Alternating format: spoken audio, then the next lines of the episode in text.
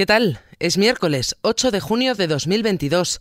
En este podcast repasamos los asuntos más destacados de los servicios informativos de XFM.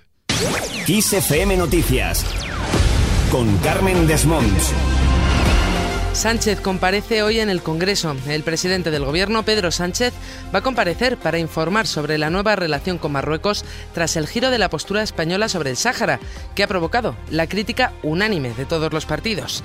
Y es que la decisión de Sánchez de aceptar las exigencias de Marruecos sobre el Sáhara permitió reconducir las relaciones con este vecino del sur, pero desató una catarata de consecuencias que van desde la división interna del gobierno hasta la ruptura con Argelia. Cambiamos de asunto y nos vamos a Andalucía, donde continúa la campaña electoral.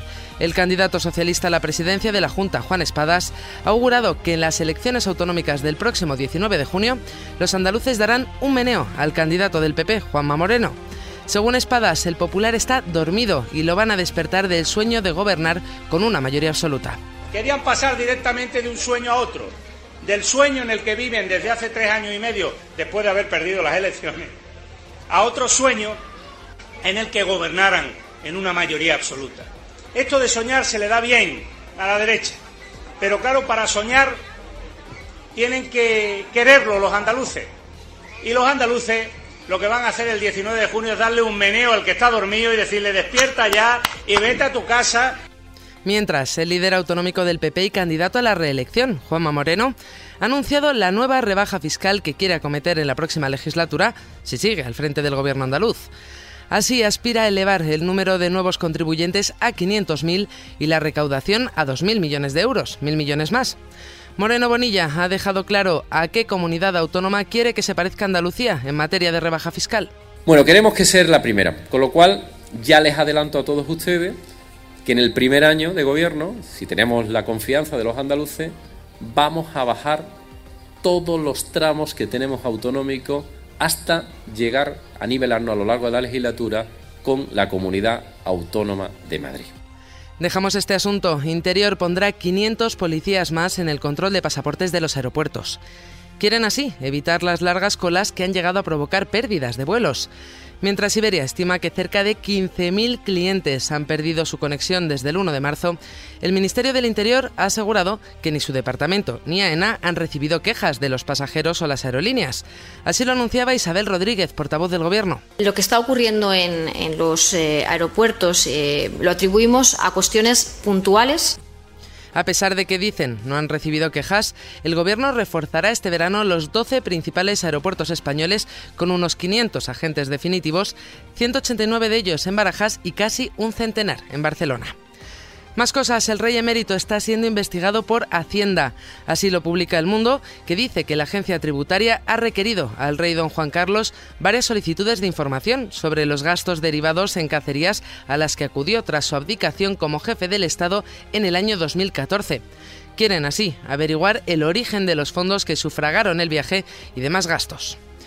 Nos vamos a Ucrania, donde el presidente Volodymyr Zelensky ha dicho que su país se prepara para el invierno más difícil de todos los años de independencia. Así, Zelensky ha anunciado que Ucrania no venderá su gas y carbón a otros países, dado que toda la producción nacional estará dirigida a las necesidades internas de sus ciudadanos. El presidente ha adelantado que incluso comprará gas para la calefacción del próximo invierno. Al mismo tiempo, ha agregado que Ucrania intenta aumentar su capacidad de exportación de electricidad. Por otro lado, España podría enviar nuevo material defensivo a Ucrania. La ministra de Defensa, Margarita Robles, ha asegurado que enviar carros de combate a Ucrania es una posibilidad que está encima de la mesa. En este sentido, Robles ha sostenido que el aumento del PIB en defensa es invertir en la creación de puestos de trabajo y también en la paz. Robles ha insistido en que España se mantiene en su posición de absoluta solidaridad con Ucrania. La solidaridad de España es total, que todo lo que podamos aportar dentro de nuestras disponibilidades, porque España es un país que tiene también sus limitaciones, lo vamos a hacer y que estamos permanentemente en contacto con ellos para todo aquello lo que nosotros podamos colaborar y podamos enviar, hacerlo. Además, este miércoles se va a producir una reunión entre los ministros de Exteriores de Turquía y Rusia en Ankara. En esta reunión tratarán previsiblemente de llegar a un acuerdo para desbloquear el trigo y el grano. Ya este martes han abordado la posibilidad de establecer un corredor de exportación de cereales desde Ucrania y el norte de Siria. Más cosas, sabremos cuánto han costado las viviendas en España hasta marzo.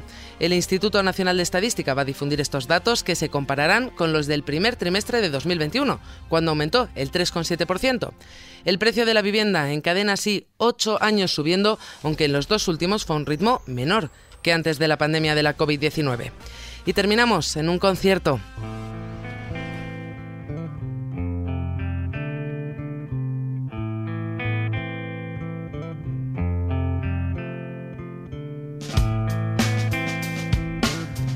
Escuchamos a Red Hot Chili Peppers, que han dado un concierto en Barcelona. La banda ha vuelto a la ciudad con Dal tras seis años sin pasar por ahí. Al concierto han acudido 49.000 personas que han podido disfrutar de los grandes éxitos de Red Hot Chili Peppers, además de las canciones de su último disco, Unlimited Love.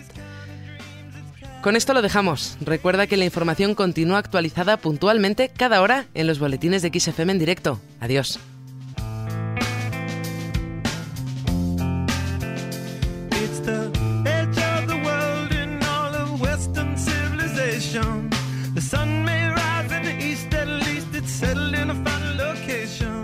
It's understood